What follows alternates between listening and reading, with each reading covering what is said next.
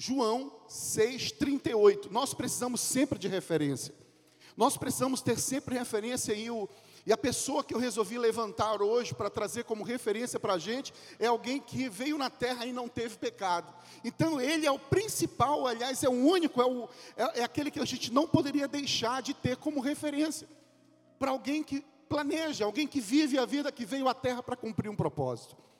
E o texto é de João 6, verso 38 a 40, diz assim: Pois desci dos céus não para fazer a minha vontade, mas para fazer a vontade daquele que me enviou. E esta é a vontade daquele que me enviou, que eu não me que eu não perca nenhum dos que ele me deu, mas os ressuscite no último dia, porque a vontade de meu Pai é que todo aquele que olhar para o Filho e nele crer tenha a vida eterna, e eu o ressuscitarei no último dia. Eu queria que você lesse comigo e repetisse após mim: Pois desci dos céus. Gente, vamos fazer forte. Pois desci dos céus, não para fazer a minha vontade, mas para fazer a vontade daquele que me enviou. Isso quem falou foi Jesus, e a gente sabe disso. Jesus falou isso. Quando veio à terra, não veio para fazer a vontade do Pai, mas a, a vontade dele própria, mas para fazer a vontade do Pai. E a pergunta para nós essa noite é: você veio à terra para fazer a tua vontade ou a vontade do Pai? Você estar aqui para cumprir aquilo que Deus escreveu e planejou sobre você, sobre a sua vida, sobre todas as áreas da sua vida, ou você veio para fazer alguma coisa? Porque a gente pode fazer, nós somos inteligentes, nós somos capazes, a gente consegue produzir resultados. A questão é que a gente pode produzir muitas coisas, a gente pode fazer muitas coisas, mas essas muitas coisas nos cansam. Essas muitas coisas traz fadiga, essas muitas coisas traz muitas das vezes frustrações. Muitas das vezes traz perdas, porque quantas famílias às vezes são perdidas ou esfaceladas ou divididas por causa de coisas que alguém resolveu fazer, por causa de uma empresa próspera, por causa de um ministério próspero. Pastor Josué Gonçalves diz: nenhum sucesso justifica o fracasso de uma família. Sabe, um dos maiores desafios nosso é definir prioridades. Um dos maiores desafios nosso é definir, é escolher em qual área e como fazer para viver nessa vida e esse tempo que a gente está vivendo. De último domingo de 2019 é um tempo tão importante para ainda há tempo de você fazer um planejamento para 2020. Mas se você tem um ditado que diz assim: se você não sabe para onde quer ir, qualquer caminho serve. Mas, querido, nós somos servos do Senhor, nós somos filhos do Pai. Nós não somos pessoas sem propósito, sem destino, nós temos um destino e o nosso alvo é Cristo. O nosso objetivo deve ser sempre agradar o coração do Pai e ser constante nisso. Nós não somos pessoas que estamos ao léu, ao vento, nós estamos sujeitos a maré, não porque Ele é aquele que dá a voz à maré e a maré ao calma. Ele abre o mar se for preciso, Ele faz jorrar água da rocha. O Deus que a gente serve, Ele não é um Deus que está condicionado à natureza, Ele criou a natureza, Ele dá ordem à natureza, aliás, a natureza proclama a glória dEle. A gente entende, a gente precisa entender qual é o Deus que a gente serve, e qual é o nosso papel nessa relação. Então quero te fazer um, uma pergunta, talvez, qual o segredo do sucesso? Talvez você já tenha algum sucesso na vida, ou talvez você não tenha nenhum sucesso na vida. Talvez você viveu a vida e ainda não, ainda não considera que você alcançou algum tipo de sucesso na vida. Então quero te perguntar qual é o segredo do sucesso. E a primeira coisa que veio para a gente entender qual é o segredo do sucesso, na verdade não é um segredo, é algo que está revelado e é tão simples. Provérbios 19, 21 diz: Muitos são os planos do coração do homem, mas o que prevalece é o propósito do Senhor. Então, o primeiro segredo do sucesso é: faça a vontade de Deus. Faça a vontade de Deus. Fala a pessoa que está do teu lado. O segredo do sucesso é fazer a vontade de Deus. Qual é a vontade de Deus para a tua vida? Você tem, você tem tempo para ouvir isso? Você tem perguntado para o Senhor? Talvez você viveu todo 2019 e você não perguntou qual é a tua vontade para a minha vida. E talvez a gente pergunta, mas a resposta a gente quer dizer, Senhor, a resposta a gente quer condicionar até a resposta de Deus. A gente só considera como resposta aquilo que me agrada. Deixa eu te falar, a vontade do Senhor, no geral, é contra a nossa vontade. As respostas do Senhor, no geral, nos tiram da zona de conforto. As respostas do Senhor nos confrontam. Você está preparado para ouvir a resposta de Deus? Porque você está perguntando para Ele: qual o segredo do sucesso? E a palavra de Deus mesmo responde: é viver a vontade de Deus, porque o plano que prevalece é o propósito do Senhor. Esse é o primeiro. A gente precisa entender isso, fazer a vontade de Deus, mas não apenas fazer a vontade de Deus. Nós precisamos planejar. O segundo segredo seria esse, o planejamento. Pastor, está falando que eu preciso fazer planejamento as empresas fazem planejamento. Talvez você é parte da staff do corpo, né, de um é funcionário de uma empresa que você até já participou de planejamento estratégico da empresa. Mas deixa eu te falar, o tempo, o, o despreendimento, a vontade, a energia que você gastou para fazer parte do planejamento estratégico dessa empresa você já teve pelo menos 10% dessa energia empregada em fazer o planejamento da tua própria vida, da tua própria família. As empresas fazem planejamento, que é importante fazer. As empresas trazem para o agora, simulam situações no futuro. Se a economia vai bem, quero avisar aos, aos, aos empresários que estão aqui, os profissionais liberais, 2020 é um ano de prosperidade, é o ano da promessa não apenas porque a gente está falando, mas o mercado está anunciando. Eu faço parte de um grupo em que a gente está conversando ali e as pessoas estão trazendo notícias muito boas. Invista, não tenha medo, aumente o estoque, seja estratégico. Aliás, não aumente o estoque. Não pode mais investir, guardar o dinheiro, imobilizar o dinheiro, não. Tem que ter outra estratégia. Mas os, as empresas elas gastam um tempo grande em fazer esse planejamento. E por que, que a gente às vezes não faz? É interessante que quando você faz o planejamento estratégico de uma empresa, você traz para o agora situações do futuro. Então você coloca, se a economia vai bem, como é que eu vou, eu, te, eu vou ter recurso para investir? E quanto eu vou ter, quanto que eu vou ter de retorno? Se a economia vai mal, eu vou ter recurso para me proteger. O meu concorrente, como é que vai, ele vai estar, como é que ele vai reagir, qual é o plano dele, qual é a missão dele, o que, que ele está vendendo, de que forma eu posso superar a crise. O brasileiro é muito criativo, gente. O brasileiro tem um pessoal que sempre diz: o brasileiro tem que ser estudado, porque se tem criatividade em brasileiro. É verdade ou não é verdade? O pessoal sai da crise, inventa a forma de ganhar dinheiro de uma forma tão extraordinária. E os nordestinos ainda, misericórdia. Não sei se você já teve a oportunidade de viajar para o Nordeste. Você está na praia e de repente chega três menininhos e começam a cantar. Tu fica meio chateado porque estão tirando ali a tua, tua tranquilidade. Mas eles começam a falar umas coisas assim engraçadas e começam a fazer ah, os, os repentes dele. Daqui a pouco você está achando graça. Daqui a pouco eles ganharam teu coração e daqui a pouco eles estão colocando na música quanto é que eles vão te, quanto é que você tem que pagar para eles. É uma garopa, é uma onça. E aí você vai dar e dá rindo. É muita criatividade. Eu lembro que uma vez eu estava num local como esse, e eu estava ali e tal, na, numa escuna, eu e minha esposa, e de repente alguém começou a filmar e tal, e eu fiquei, uau, virei artista e tal, o pessoal estava filmando, fazendo foto da gente antes de entrar e durante também, mas quando chegou nos locais assim, no local mais bacana da paisagem, eles falaram assim, ó oh, gente, a gente filmou vocês no início, filmou vocês é, aqui durante, mas a partir de agora, para a gente continuar filmando, é preciso pagar e tal, tal, tal, tal. E não se preocupe que não precisa pagar agora, porque você pode pagar no hotel, porque quando a gente preparar todo o CD, e não apenas com essa filmagem, mas a gente vai botar nesse CD todos os pontos turísticos da cidade, e não sei o que, não sei o que, custa apenas 50 reais. Gente, você tem vontade de dar 150, só não posso falar para eles. Mas é, é uma coisa assim, é tão facilidade que eles oferecem para você, e eles te pegam na emoção. Você já viu, pai, principalmente pai de primeira viagem. Ô, ô Juan, vou te falar uma coisa, filho. Você vai ver quanto é que custa um sapatinho. Eu já briguei muito com o pessoal de loja, com as vendedoras de loja de sapato de menina ou de menino. Chega lá, não, você não está me vendendo um sapato, não pode. Você está me vendendo o prazer de eu comprar um sapato meu filho. Não é, não pode custar, o custo disso aqui não pode ser isso. Quase 200 reais um sapatinho desse tamanhinho. Não tem condição. Ou um vestido caro, tudo é caro. Misericórdia.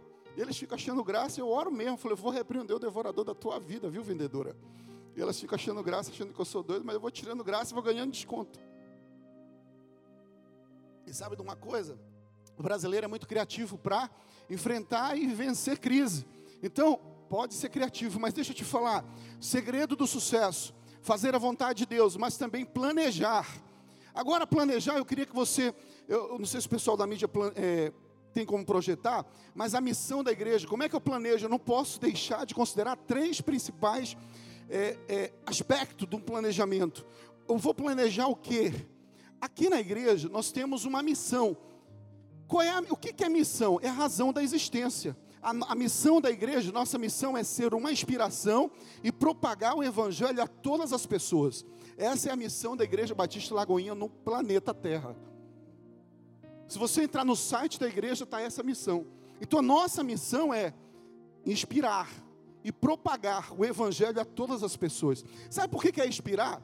Porque é muito chato ganhar alguém para Deus falando: olha, se você não aceitar Jesus, você vai para o inferno. Olha, se você não aceitar Jesus, tem um caminho da perdição para ti. Olha, você está condenado. Olha isso, olha aquilo, olha aquilo, olha aquilo.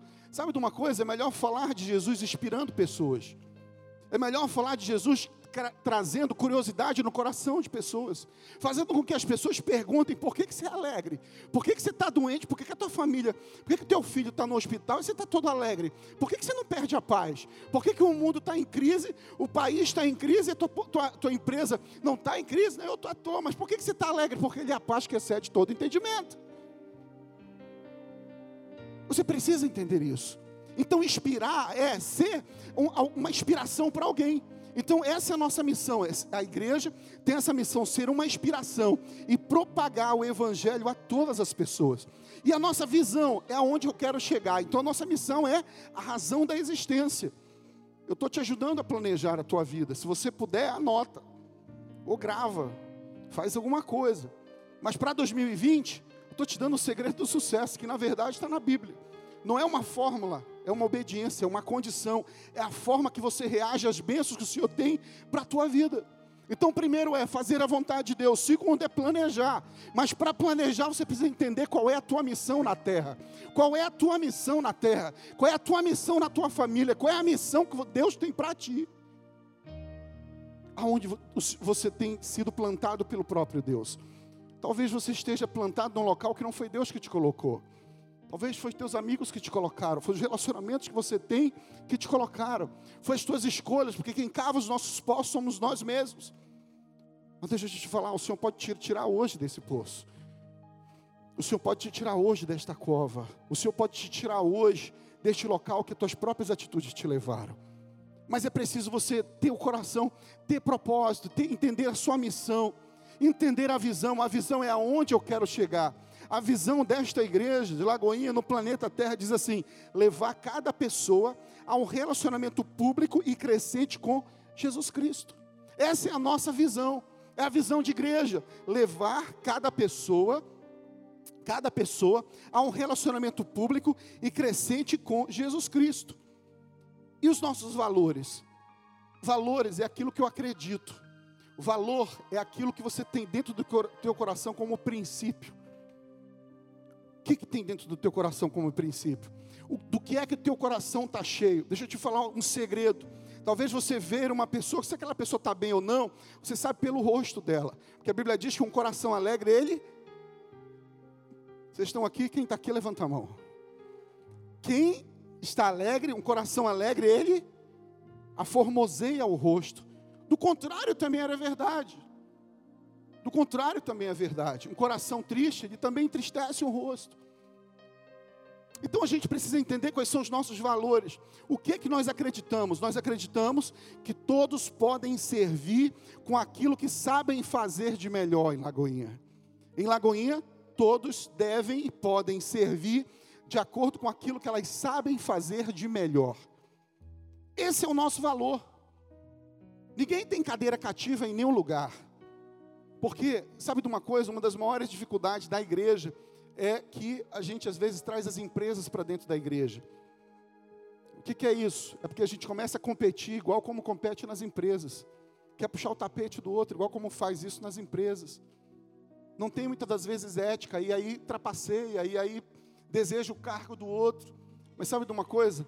Você, a gente só vive essa realidade se você estiver fazendo e não estiver, não estiver cumprindo. Você entendeu? Eu vou repetir. A gente só entra em confronto se nós estivermos fazendo e não cumprindo. Se nós estivermos fazendo, muitas das vezes o teu fazer pode confrontar com alguém que esteja cumprindo, porque a gente pode entrar em rota de colisão. Deus não coloca algo para te cumprir que vai colidir com o outro irmão. Deus coloca algo para te cumprir que vai somar com o outro irmão, porque Deus une propósito. Não apenas na igreja, mas a tua família, o teu esposo, a tua esposa, ou que você já é casado, ou aquele que você está esperando, Deus vai unir propósitos. Não é concorrência, é somar para fazer. Nós somos um corpo só. Então observe bem, para fazer um planejamento, você não pode deixar de considerar essas três coisas, esses três aspectos: a missão, a visão e os valores. Lucas 14, 28 diz: Qual de vocês, se quiser construir uma torre, primeiro não se assenta e calcula o preço, para ver se tem dinheiro suficiente para completá-la? Pois, se lançar o alicerce e não for capaz de terminá-la, todos os que virem rirão dele, dizendo: Este homem começou a construir o que não foi capaz de terminar. Ou qual rei que pretende sair à guerra contra outro rei, primeiro não se assenta e pensa com 10 mil homens, é capaz de enfrentar aquele que vem contra ele com 20 mil. Lucas 14, anote essa referência. Como Deus fala de planejamento. Lucas 14, verso 21 e 38. Lucas capítulo 14, verso 28 a 31. Faça essa leitura em casa. Deus falando de planejamento. Em Provérbios 21, 5 diz: Os planos bem elaborados levam à fartura, mas o apressado sempre acaba na miséria. Esses são os planos do Senhor. É Deus falando sobre planejamento. Os Provérbios 15, 22 diz: Os planos fracassam por falta de conselho, mas são bem-sucedidos quando há muitos conselheiros. E aqui eu quero me ater um pouquinho. Esse texto de Provérbios diz: os planos fracassam por falta de conselho, mas são bem-sucedidos quando há muitos conselheiros. O problema é quem são os conselheiros. O problema é quem você tem ouvido. O problema é quem tem sido a fonte da tua inspiração. Lembra, Lagoinha, a gente inspira. Mas quem tem sido a fonte da inspiração, eu quero te dar uma pequena dica para você ver se as pessoas que estão te orientando ou te aconselhando são pessoas que você deve ouvir, seguir ou não. Primeiro, saiba que você sabe disso. Todo mundo, todos nós temos limitações e podemos errar. Aquele que é perfeito, aquele que não erra, aquele que tem planos eternos para nós é apenas o Senhor Jesus. Às vezes a gente ouve tanta gente, mas a gente não quer ouvir Deus. A gente tem tempo para ouvir nossos amigos, a nossa amiga, o nosso namorado, o esposo, a esposa, mas a gente não ouve Deus. Então, o primeiro que a gente tem que ouvir é o Senhor. O primeiro que a gente tem que ter tempo de qualidade para ouvir é o Senhor. E como é que eu ouço Deus? Eu leio a Sua palavra, eu fico quieto no quarto, eu dou um tempinho, peça, Senhor, fala comigo, Deus vai falar contigo. Mas tem também pessoas, a gente às vezes é alimentado, e o segredo, a dica, vou dizer assim, a dica que eu quero te dar para saber se a pessoa que está te orientando é uma pessoa que você pode de fato emprestar o teu ouvido e o teu tempo para ela, é olhe para a vida dela. Não olhe, não ouça o que ela, o que ela fala, mas veja o que ela faz. Veja se o que ela faz, você gostaria de estar no lugar dela. Se você gostaria de estar vivendo aquilo que ela está vivendo. Você está entendendo o que eu quero dizer? Se a Bíblia está dizendo que, em Provérbios 15, 22, que os planos fracassam por falta de conselho, mas são bem-sucedidos quando há muitos conselheiros, mas quem são os nossos conselheiros? Quem tem sido os nossos conselheiros? Quem tem nos aconselhado são os nossos amigos da, do trabalho? Deixa eu te falar, é difícil um amigo do trabalho dizia assim na sexta-feira: vamos para a igreja. Sexta-feira é o Dia Internacional, as pessoas dizem aí que é o Dia Internacional de, da desgraça, da vida louca. A gente na sexta-feira aqui, a gente até deu uma pausa no culto de família, porque se você observar em todas as igrejas do Brasil, dia de sexta-feira, que é culto de família, que é culto de família, as igrejas elas são vazias. Em Lagoinha também, lá na sexta-feira, não estava dando gente não. Agora está lotado, porque vem um outro movimento, Oni Movement, que é um movimento em que a gente busca a Deus, em que há um momento de louvor e há muita busca pelo Senhor. E a gente está fazendo esse vai fazer esse movimento, já já está começando, é um projeto embrionário aqui em Belém, e a gente está fazendo isso aqui em Belém já. Então, a partir do ano que vem, nós vamos começar com esse movimento toda sexta-feira. Nós vamos tocar duas canções aqui, nós vamos nos rasgar na presença do Pai. Nós vamos buscar a presença do Senhor. Nós vamos orar, nós vamos é um tempo de oração. É um tempo de busca, é um tempo de quebrantamento, é um tempo que a gente vai falar e ouvir. É um tempo que a gente vai pedir, mas vai, também vai ser enxertado por Ele, pelo Espírito Santo. É um tempo que a gente vai ter para buscar o Senhor. Apenas uma hora e meia. Uma hora e meia. Em que a gente vai dedicar. E talvez a gente, nesse planejamento, a gente ainda não fechou a agenda. Talvez a gente faça apenas uma hora, de oito às nove. Porque quando a gente faz de sete e meia, as pessoas chegam oito da mesma forma. Vem do trabalho, está longe. Então a gente está pensando em fazer apenas uma hora de 8 às 9. Eu quero te incentivar, já te fazer um convite especial para estar às sextas-feiras aqui, em 2020. Então, querido, quem é que você tem ouvido? Quem é que você tem emprestado o teu ouvido? Quem é que tem te aconselhado? Olha para a vida dela. Será que o que ela vive é isso mesmo? Você também gostaria de viver aquilo que ela está vivendo? Porque as palavras voam. O exemplo, ele. E o exemplo, ele arrasta. Tem um ditado que fala isso. As palavras voam, o exemplo arrasta. A gente tem que se mover pelo exemplo mesmo. Não adianta a pessoa falar uma coisa, a Sandra diz assim, Mac, você tem que pregar todo dia, e quando for preciso você fala alguma coisa. Ou seja, é o teu comportamento. É o teu comportamento que faz a diferença. O teu comportamento é que vai influenciar. É o teu comportamento que vai influenciar, porque você vai mostrar o caráter de Cristo nas pessoas que você está na tua zona de influência. Mas o que eu devo considerar para fazer um planejamento? Primeiro, estabeleça prioridades. Para 2020, você ainda não fez um planejamento, o teu plano, o teu projeto, ainda não escreveu na tua agenda. Então a gente está falando sobre planejamento. E o que eu devo considerar no planejamento? Estabeleça prioridade. A primeira prioridade é. Gente, quem está aqui, levanta a mão. A primeira prioridade é Deus. Primeira, vamos falar junto? A primeira prioridade é? A primeira prioridade é? E a segunda? Qual é a segunda? Quem? Não. Porque a Bíblia diz: o primeiro mandamento é amar a Deus sobre todas as coisas, o segundo é amar, amar o próximo como? Então qual é a segunda prioridade? Não, é você. A prioridade segunda é você somos nós. Como é que eu vou amar o próximo se eu não me cuido? Como é que eu vou dizer faz se eu não faço? Como é que eu vou dizer se relaciona se eu não me relaciono? Como é que eu vou dizer vamos num local que eu nunca fui? Como é que eu vou direcionar uma pessoa se eu não sei o endereço para chegar? Como é que eu vou dizer ama a Deus se eu não amo a Deus? Como é que eu vou dizer cuide da sua família se eu não cuido da minha? Como é que eu vou dizer cuide do seu corpo se eu não cuido do meu templo central? Aqui. Primeiro é você. Aquele que não se ama, aquele que não ama a Deus, ele perde um pouco o sentido. E aquele que não se ama, talvez você não tenha tempo para ti mesmo. Talvez você não tenha tirado um tempo, você tenha tirado o tempo para ouvir tantas pessoas.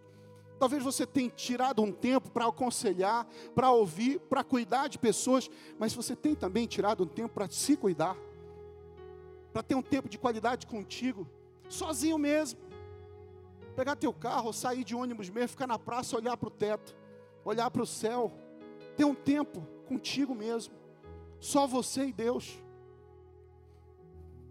Será que você, onde está aquela pessoa que sonhava? Onde está aquele, aquela criança que sonhava quando crescer, queria ser, sei lá, piloto de helicóptero? Faça um pouquinho um exercício agora. O que é que você queria ser quando crescesse? Feche teus olhos por uns 30 segundos. Fecha teus olhos. Que o Espírito Santo traga à tua memória o que é que você queria ser quando você estava lá como adolescente, como criança. Qual era a profissão que você queria exercer? O que é que você queria viver?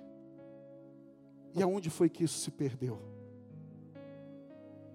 Aonde foi que isso, de alguma forma, você se perdeu? Quais, foram, quais eram os sonhos? Quais eram os sonhos que você tinha e que hoje você está vivendo completamente diferente? O Senhor hoje quer te alinhar, não a tua vontade. O Senhor hoje quer alinhar o teu coração ao coração dele. O Senhor hoje quer alinhar o teu pensamento ao pensamento dele. Porque o pensamento dele, os planos dele não são frustrados. Então a primeira prioridade é Deus, a segunda prioridade é você mesmo. Tem esse tempo de qualidade com Deus. Tem esse tempo de relacionamento com Deus. Tem esse tempo de relacionamento você e Deus. Isso não é delegável. Você não pode colocar culpa na mulher, você não pode colocar culpa na família, você não pode colocar culpa no teu emprego, você não pode colocar culpa no pastor, você não pode colocar culpa no teu discipulador, você não vai poder colocar culpa em ninguém, porque um dia você será chamado diante do trono do Senhor. Sabe de uma coisa? Aquele que crê no Senhor Jesus será salvo, porém aquele que não crê já está condenado ele não será condenado, ele já está condenado. Porque o Senhor veio justamente para nos religar com o Pai, para cancelar o salário do pecado, para nos dar a graça gratuita que é dele. É por isso que a salvação não é por obra, é só por graça. A salvação é só por graça, é a graça dele estar aqui, o amor dele está disponível para entrar no teu coração e te salvar de ti mesmo, das tuas próprias atitudes, porque Satanás não usa o teu maior inimigo o teu maior inimigo não é o teu amigo, não é a tua mãe, não é o governo, não é nada que você tem colocado como inimigo. O teu maior inimigo é você mesmo. Porque a atitude é você que tem que tomar. O teu maior inimigo é você mesmo. Se tivesse um espelho aqui, você olhar assim, esse é o teu maior inimigo. Porque Satanás não invade, Satanás entra na legalidade, quem dá legalidade é você. Somos nós. Quem abre também a porta do nosso coração para Deus entrar somos nós. Eu que estou à porta e bato, tem uma canção, até pedi para o louvor já se preparar para fazer aquela canção do carpinteiro. Carpinteiro batendo a porta, carpinteiro batendo a porta. E esse é o som. E este é o som. Então você precisa ter um tempo contigo. Mas a, a segunda, a terceira prioridade é a família, sim. Nós precisamos priorizar a família. A, a família é o nosso Jerusalém. E o terceira, quarta prioridade é o nosso trabalho lá fora. O nosso trabalho é aquele que nos traz o sustento, é aquilo que nos sustenta, é aquilo que sustenta a tua família, que traz também o sustento para a igreja. E o quinto é o trabalho na igreja. Porque às vezes a gente, mas é a obra de Deus, deixa eu te falar, a obra de Deus é dentro do teu coração. Não justifica perder a tua família por causa da, disso, da obra, do trabalho. O alvo do Senhor é o teu e o meu coração. O alvo do Senhor é buscar e salvar aquele que estava perdido. E às vezes a gente se perde dentro da casa, porque a parábola do filho pródigo, ela fala do filho pródigo, mas também fala do filho mais velho, que tinha tudo, mas ele não usufruía de nada. Existe um banquete para você experimentar, mas talvez faz tempo que você está morrendo de fome, precisa da presença do Pai, está vivendo talvez de migalha. Deixa eu te falar, o Senhor tem um banquete para você experimentar, o Senhor tem tanta coisa para te dar. E talvez você está acostumado, está acostumada a viver das migalhas, achando que o Senhor te chamou para fazer, o Senhor não te chamou para fazer, o Senhor te chamou foi para cumprir o propósito que Ele tem na tua vida. Porque quando a gente está vivendo esse propósito, o fardo dele é leve, o jugo é suave, não precisa pesar. Ele levou sobre ele já esse pesar, essa dor, as lutas, a angústia, já levou sobre ele, a gente pode até passar, mas não precisa descer para o coração. Atos 1, 8 diz, aliás, Marcos 12, 30, 31 diz: Ame o Senhor seu Deus de todo o seu coração, de toda a sua alma e de seu entendimento e de toda a tua força. Este é o maior mandamento. Ame o segundo mandamento é este: ame o seu próximo como a si mesmo. Diga assim comigo: ame o seu próximo, como a si. Diga assim: eu me amo. Para eu amar o próximo, eu preciso me amar. Diga isso forte, querido. Para eu amar o próximo, eu preciso me amar. Isso é um mandamento. Isso é um mandamento do Senhor. Você já foi no shopping comprar uma roupa só para ti? Já foi no, foi no cinema sozinho? Vá lá, não tem problema não, não é pecado não. Já passou um tempo contigo, um tempo de qualidade contigo mesmo, porque você nunca vai estar sozinho. Vai estar o Pai, vai estar o Filho, vai estar o Espírito Santo. Na verdade, assim mesmo, é estar com o Pai, com o Filho e com o Espírito Santo. É um tempo a sós com o Pai. É o teu Éden. Talvez o Senhor nessa noite está te chamando para viver de novo o Éden. Andar de mão dadas com o Pai no Éden. E está com saudade de ouvir a tua voz. Está com saudade de ouvir a tua história. Está com saudade de ouvir o teu coração. Mas talvez você está tão ocupado em fazer, o Senhor não te chamou para fazer, o Senhor te chamou para cumprir. Atos 1,8 diz assim: Mas receberão poder receberão poder quando o Espírito Santo descer sobre vocês, e serão minhas testemunhas em Jerusalém, em toda a Judéia, em Samaria e até os confins da terra. E eu quero só me ater a isso aqui. Testemunhas em Jerusalém. Observe bem, querido. Aonde é a sua Jerusalém? O Senhor está te chamando para ser testemunha em Jerusalém. Aonde é a tua Jerusalém? Falem comigo. Aonde é a tua Jerusalém? Aonde é a tua Jerusalém? Tua Jerusalém é a tua família. Tua Jerusalém é quem está mais perto de ti. Tua Jerusalém é a tua família, é, é os teus amigos que estão na tua zona de influência. Essa é a tua Jerusalém. Essa é a tua Jerusalém. Você tem sido influência para a tua Jerusalém. Você tem sido agente de transformação para a tua Jerusalém. Você tem, sabe de uma coisa? Eu não sei se está aqui, mas esses dias eu estava de manhã ali e eu, eu, eu, eu, meu coração se encheu de alegria e meus olhos de lágrimas, porque eu estava de frente para a rua e eu vi descer daquela casa ali rosa. A família que mora naquela casa está aqui, levanta a mão, se tiver. Não está aqui, a casa bem daqui da frente. Está aqui a família?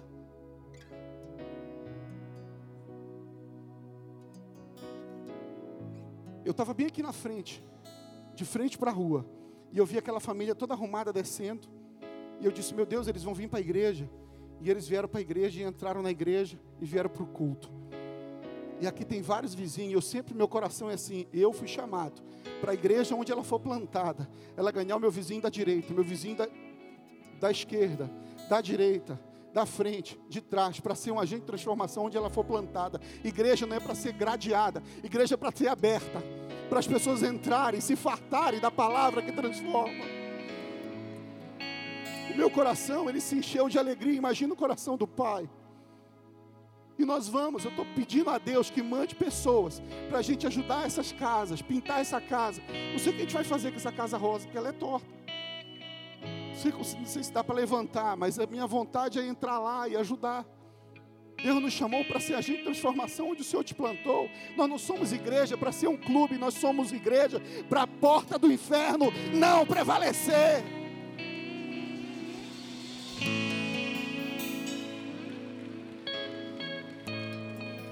Nós não somos igreja para fazer um ambiente muito confortável para a gente. Isso tudo é importante, porque eu quero sim que as pessoas se sintam mais confortáveis até aqui do que na sua própria casa.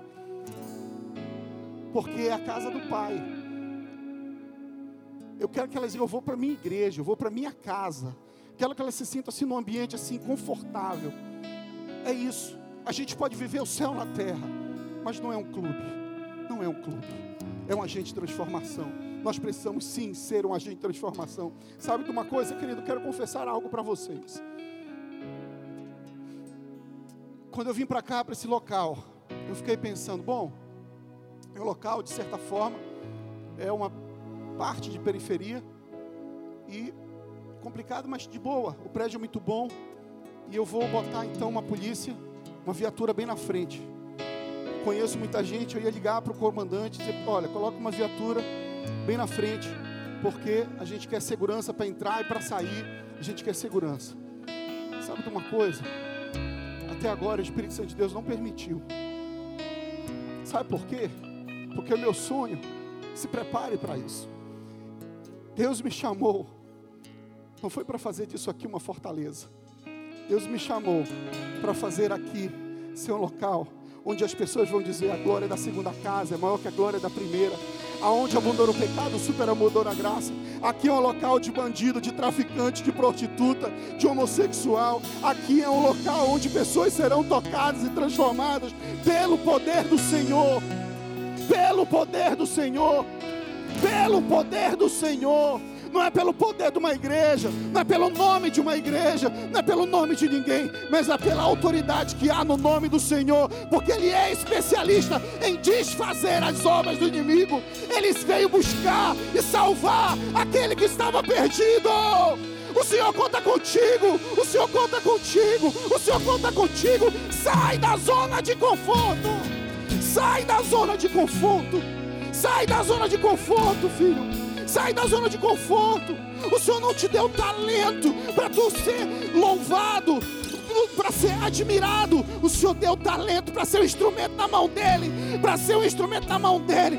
Senhor te levantar e fazer a diferença naquele que precisa tanto da palavra de paz. Sabe de uma coisa? Uma família foi assaltada aqui na frente. Eu fiquei tão triste. Eu fiquei tão triste. Eu falei, Senhor, tua palavra diz que se tu não guardar, em vão trabalhos que guardam. Pai, essa notícia vai se, vai se espalhar. Meu Deus do céu, por que, que aconteceu isso? Sabe de uma coisa? Desde quando eu recebi essa informação, eu estou orando por esses dois que foram assaltados e também por, pelos dois ladrões. Para a glória de Deus, recuperaram, não aconteceu nada, recuperaram o bem da pessoa, eles devolveram. Mas sabe de uma coisa? Estou testemunhando hoje, dia 29 de dezembro, às 19h52 da noite. Um dia, nós veremos esses dois aqui na frente, aceitando a Jesus e se arrependendo. Um dia nós veremos. Mas sabe quem Deus vai levantar para fazer isso? Você. É você. Deus conta contigo para fazer isso. Deus planejou, Deus nos planejou, Ele nos conhece antes dos nossos pais. Sabe de uma coisa? Deus viu o teu sorriso antes dos seus pais verem. Jeremias 1,5 diz: Antes de formá-lo no seu ventre, antes de formá-lo no ventre, eu escolhi. Antes de você nascer, eu separei e o designei profeta das nações. Essa é palavra para Jeremias, mas essa é palavra para você também. Essa é palavra para nós hoje. Antes de formá-lo no ventre, eu o escolhi. O Senhor te escolheu. Antes de teus pais te escolher. O Senhor te escolheu. Antes desse relacionamento te escolher. O Senhor te escolheu. Antes desse pecado que caminha contigo tanto tempo. Não foi isso que o Senhor planejou para ti. Talvez você esteja vivendo, fazendo coisas, mas o Senhor te chamou hoje para sair do campo de fazer, para entrar no campo de cumprir. Cumprir o propósito dele na tua vida. Efésios 2:10 diz: "Porque somos a criação de Deus, realizada em Cristo Jesus, para fazermos boas obras, as quais Deus preparou antes para nós as praticarmos. As boas obras o Senhor já preparou antes. Foi antes que Ele preparou. Ei, o Senhor é eterno. O Senhor não está experimentando contigo. Você não é uma experiência de Deus. Você não é uma experiência, você é um plano de Deus, você é um projeto de Deus, você é alguém que o Senhor conta para viver aqui na terra o sobrenatural, para estender as mãos sobre os enfermos e eles serem curados, para levar a palavra que traz vida, traz esperança. O Senhor conta contigo, contigo, contigo, jovem, contigo, Senhor, idoso, contigo, criança adolescente, casal, o Senhor conta contigo hoje, agora. Ele está voltando para buscar a sua igreja. Quem comenta só um pouquinho que o retorno, filho. Minha voz está indo embora. Jeremias 29, 11 diz: Porque sou eu que conheço os planos que tenho para vocês, diz o Senhor, planos de fazê-los prosperar e não de causar dano, planos de dar a vocês esperança e um futuro. Provérbios 19, 21 diz: Muitos são os planos do coração do homem, mas o que prevalecerá é o propósito do Senhor. Salmista Davi escreveu sobre os planos eternos de Deus. Observe bem, Salmo 139, se você puder tomar nota. Salmo 139, verso 13 a 17 diz: Tu criaste o íntimo do meu ser e me teceste no ventre da minha mãe. Eu te louvo porque me fizeste de modo especial e admirável. Você foi feito de modo admirável, de modo especial, porque quem te fez foi o Senhor e Ele te fez perfeito, Ele te fez sem pecado, Ele te fez para um propósito eterno, para viver com Ele. Mas o pecado entrou, mas nem tudo está perdido, porque Ele que nos reconcilia com o Pai, Ele traçou um plano de resgate para mim, para você, para nos reconciliar com o Pai, para nos levar a morar com Ele para voltar ao princípio de tudo. Tuas obras são maravilhosas, digo isso com convicção. Meus ossos não estavam escondidos de ti, quando em secreto fui formado e entrete, entretecido na, como nas profundezas da terra. E eu fui procurar saber o que é entretecido, é entranhado. Salmista Davi está dizendo que os planos do Senhor, ele foi formado entranhado com os planos do Senhor. Você foi formado entranhado com os planos do Senhor. Você foi formado a um plano eterno para a tua vida. Há um plano eterno para você cumprir. Fui formado entretecido com as profundezas da terra. Os teus olhos viram meu embrião. Todos os dias, determinado para mim, foram escritos no teu livro, antes de qualquer deles existir. Ou seja, o salmista Davi está dizendo que tudo foi escrito antes dele mesmo existir. Como são preciosos para mim os teus pensamentos, ó Deus, como é grande a soma deles. Salmo 139, 13 a 17. E eu estou terminando, nosso Deus é eterno. Salmo 39, 4 diz: Mostra-me, Senhor, o fim da minha vida e o número dos meus dias, porque para que eu saiba que quão frágil sou, deste os meus dias o cumprimento de um palmo. A duração da minha vida é nada diante de ti. De fato, o homem não passa de um sopro. O próprio salmista Davi está dizendo isso. Ele tinha relacionamento, ele conhecia a Deus. O nosso Deus é eterno. O segredo do sucesso então é fazer a vontade de Deus. O segredo do sucesso também é planejar. E o terceiro, para a gente terminar, eu quero te convidar a ficar de pé.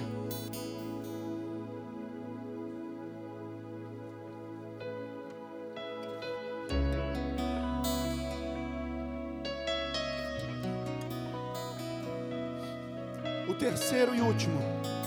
Isso não é uma fórmula, é a palavra de Deus.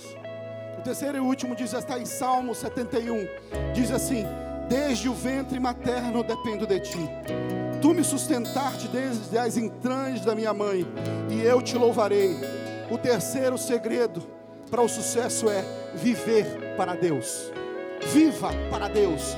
Viva para Deus. Experimente o sobrenatural de Deus. Salmo 22, 9 e 10 diz: Contudo, tu mesmo me tiraste do ventre, deste-me segurança junto ao seio da minha mãe. Desde que nasci, fui entregue a ti. Desde o ventre materno, és o meu Deus. Salmo 23, 6 diz: Sei que a bondade e a fidelidade me acompanharão todos os dias da minha vida, e voltarei à casa do Senhor enquanto eu viver segredo da vida, fazer a vontade de Deus. O que é que Deus espera de você, querido? A grande comissão, Mateus 28, 19 e 20 diz: Portanto, ide, fazei discípulo de todas as nações, batizando em nome do Pai, do Filho e do Espírito Santo, ensinando-nos a guardar todas as coisas que eu vos tenho mandado, e eis que eu estou convosco todos os dias, até a consumação dos séculos. Amém. Amém. Amém. E amém. Amém. A grande comissão do Senhor deu para mim e para ti, e de fazer discípulo, e de fazer discípulo, e de fazer discípulo, e de fazer discípulo e de fazer discípulo de todas as nações, batizando em nome do Pai, do Filho e do Espírito Santo, ensinando-nos a guardar todas as coisas que eu vos tenho mandado, e eis que eu estou convosco todos os dias até a consumação do século. Aleluia. Aleluia. Aleluia. Quero finalizar dizendo que você saia daqui entendendo que essa palavra ela veio para mim e para você para dizer nessa noite, no final de um ano de 2019, que talvez tenha sido um ano desafiador para você. E a palavra diz que Deus não te chamou para fazer absolutamente nada. Deus te chamou para cumprir. E o nosso exemplo é João 6:38.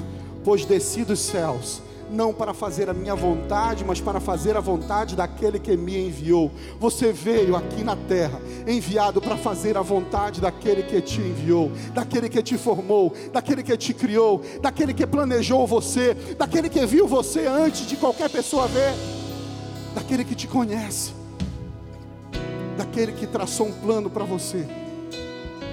E que o pecado entrou no mundo, entrou na terra, mas ainda assim ele não abriu mão de ti ainda assim Ele traçou um plano de resgate. E Ele é o resgate. Ele é o caminho, a verdade e a vida, e ninguém vai ao Pai a não ser por Ele. Ele é o caminho, a verdade e a vida, Ele é o caminho que nos leva a Deus. A Bíblia diz em Lucas 19, 10: Pois se o Filho do homem veio buscar e salvar o que estava perdido, Romanos 10, 9 diz: Se você confessar com a tua boca que Jesus é o Senhor e crer em seu coração que Deus ressuscitou dentre os mortos, você será salvo. João 5,24 diz: Eu asseguro, quem ouve a minha palavra e crê naquele que me enviou, tem a vida eterna e não será condenado mas já passou da morte para a vida. Hoje o Senhor está te chamando para ter uma vida nova, um novo começo com Ele. João 10, 28 diz: Eu lhes dou a vida eterna, eles jamais perecerão, ninguém as poderá arrancar da minha mão, ninguém pode arrancar você da mão do Senhor, porque o amor dele é eterno, o amor dele é poderoso, o amor dele é libertador. João 1,12 diz: Contudo, aos que receberam, aos que creram em seu nome, dele os direitos de se tornarem filhos de Deus. Sabe, querido, eu quero fazer um convite especial a você que sabe que viveu um 2019 assim, precisando da misericórdia. Todos nós precisamos da misericórdia. Mas sabe, talvez você chegou esse o final desse ano assim, torcendo para que ele acabe. Mas hoje eu quero te fazer um convite, não é bem para aceitar Jesus. Se você quiser aceitar Jesus, também venha. Você quiser voltar para os caminhos do Pai, também venha. Mas hoje eu quero fazer um convite para você que quer entregar a tua vida, os teus planos, deixar de fazer e passar a cumprir os planos que Deus tem para você cumprir. Entregar a tua vida é dizer, Senhor, até hoje eu vim fazer, mas hoje eu quero entender. Eu estou entendendo que há um projeto para eu cumprir, e eu quero cumprir esse projeto. Eu quero entregar no teu altar, Senhor os meus sonhos e os projetos que eu escrevi. E se precisar, Senhor, abrir mão desses projetos para viver os teus sonhos, eu quero viver.